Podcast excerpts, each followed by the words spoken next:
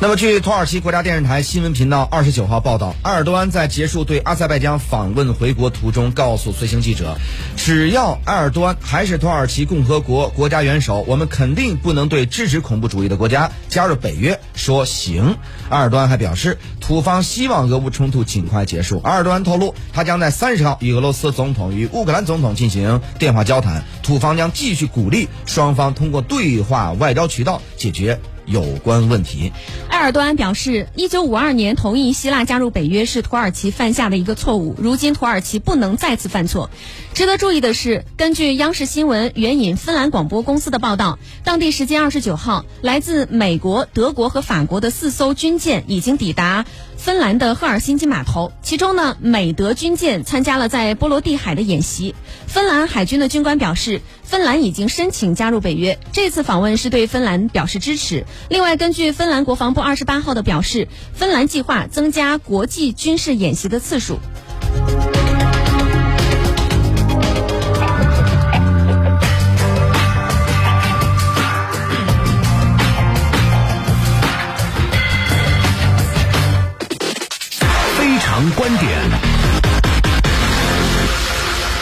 好，走进今天的非常观点。谢飞，我们看到，其实土耳其总统放狠话，他说了这样一句话：“只要有我在，芬兰和瑞典休想入北约。”就是还挺像咱们，就是有时候人与人之间吵架的。同时呢，还有这个美德法军舰呢抵达芬兰港口，有哪些信息你认为是值得我们关注的呢？呃，确实这个事儿呢是结合什么呢？结合的整个的俄乌的军事冲突呢进行到今天这个地步，因为它三过了三个月了嘛，进入到第四个月了。进入到第四个月以后呢，现在呃也有一种说法是说开始进行到第三阶段。第一阶段如果说是势如破竹，然后似乎要这个呃这个。打到这个呃，它的这个整个的基辅基辅。那么到了第二阶段呢，退回来以后呢，主要在东部进行作战。嗯。到第三阶段什么呢？第三阶段现在有个标签，就是整个俄军之前所谓的有一些表现的颓势，现在开始有这个反转，也就是乌军的抵抗能力在变弱，然后呢，俄军的这个作战能力在加强。在这个时候呢。比如说马里乌波尔的失守，然后呢，东部一些地方呢，就是基本上这个乌军的抵抗就很难去抵抗了，而且呢，也不再局限于东部。如果说之前第二阶段就退回到东部作战，那现在有点儿。这个东部要往西部逐渐发展的这个趋势，当然后边你还得且且走且看，因为每天的战事变化非常之大。那这个时候就给人无限的遐想。欧洲方面、西方方面还在开会说什么呢？现在已经开始商量战后重建事宜了。你开玩笑，战后重建事宜你得等战后才能谈呢。现在在哪儿到哪儿啊？他们应该谈战后重建事宜。好，那你把西边刚建好，西边刚建好，然后这边又打过去了，又给你毁了。所以你现在重建商量重建有什么用？好，这是这个其他的话啊。那么在这个过程当中啊，这个芬兰跟瑞典，我们之前讲了，他们要啊放弃中立和不结盟政策，然后呢，准备要加入北约了。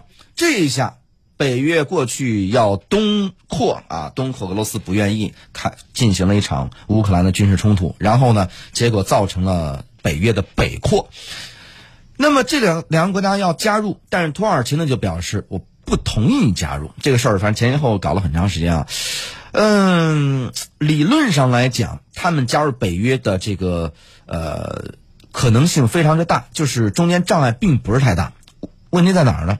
过去有很多国家要加入北约，但是呢很难加入。其中两点考虑就是很难加入障碍，比如说包括这个呃土耳其不是土耳其，乌克兰一直想加入北约，但是呢就存在两点。首先第一个。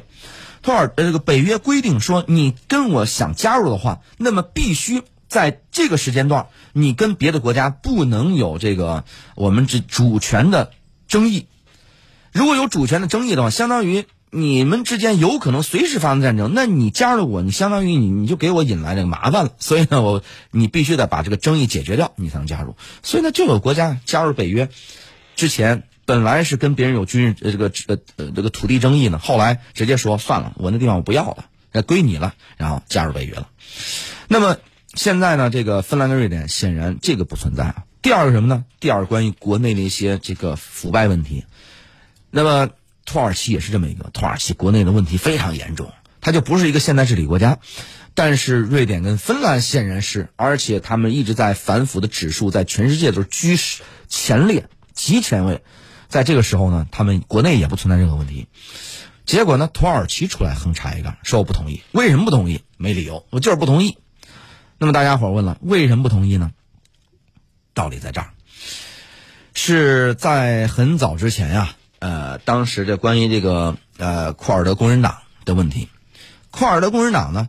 在呃，这个在土耳其呢势力非常之大，然后他呢是一个反政府的势力，然后呢经常跟这个政府啊之间在捣乱，所以呢土耳其把它认定为你就是一个啊这个恐怖主义恐怖组织，但是呢库尔德工人党呢呃在叙利亚它也有一支，在叙利亚的分支呢呃因为他要对抗这个 IS 伊斯兰国组织，所以呢美国又扶持在。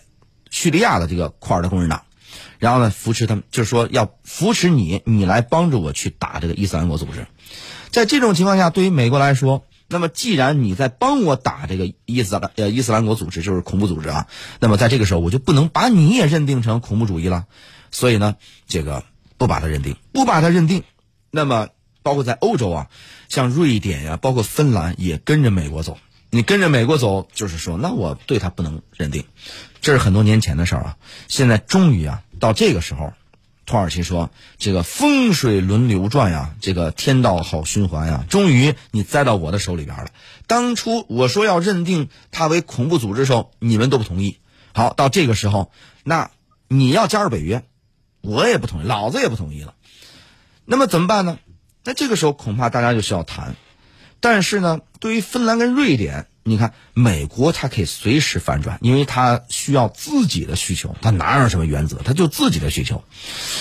过去的基地组织，早年间基地组织也是美国扶持的，但是后来等扶持大以后，它变成一个，它对对美国开始本土发生攻击以后，美国意识到了啊，我不能再那什么支持你了，于是呢，把基地组织认定为恐怖组织。所以说呢，就是关于这个问题。芬兰跟瑞典太天真了，想当然就认为说啊，你是一个什么啊，这个组织那个组织，你不是恐怖主义。那么土耳其其实在这个时候啊，嗯，每到国际上面发生一些事情的时候，土耳其就要出来找一些安全这个存在感。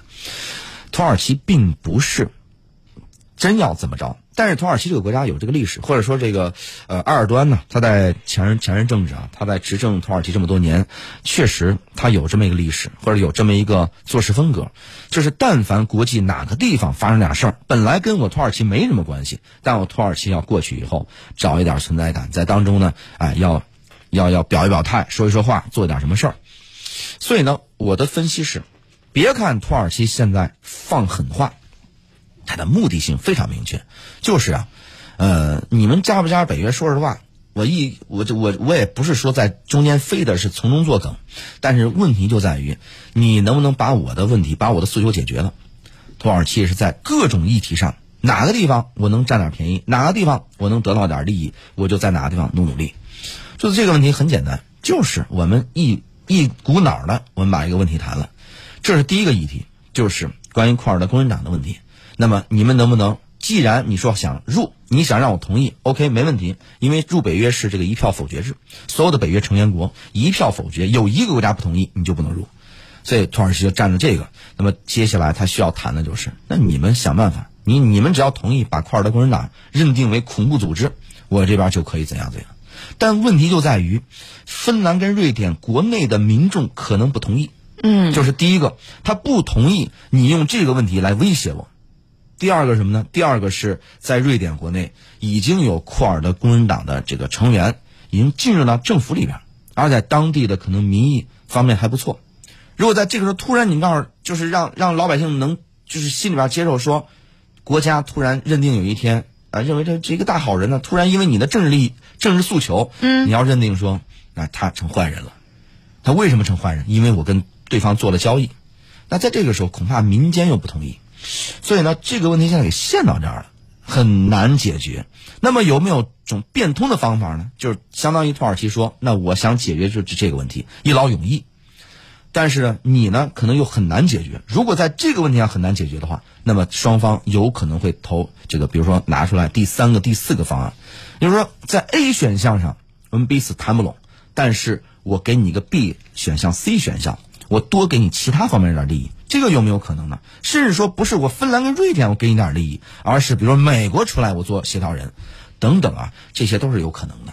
所以就是说，事情再往后再演变，然后咱们看看再怎么着。别看土耳其放狠话说，只要我在，你们就休想入北约。也可能有一天峰回路转，突然一下，这个呃，你觉得这个走走着走着，这个就突然这个有一个重新有个希望存在。我认为这个是就是反转这个可能性是随时存在的。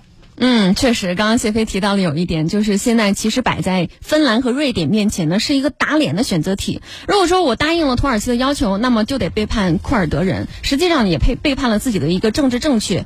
这个是打左脸。那如果说不答应土耳其的要求呢？显然加入北约这个事儿很有可能不太好谈。那这种情况之下就背叛了自己的安全需求，有点像打右脸了。不过这个事儿呀，一旦开了口，确实不太好办。而且呢，在土耳其后面排队的，据说还有，呃，克罗地亚，还有匈牙利。他们的愿望清单都已经列好了，而且过了这个村儿可就没这个店儿了，所以说不能白等啊！我们且走且看吧。当然，如果说想要加入呃谢飞和我的社群的话呢，大家可以在私家车九九九的官方微信平台回复“看天下”三个字就可以了。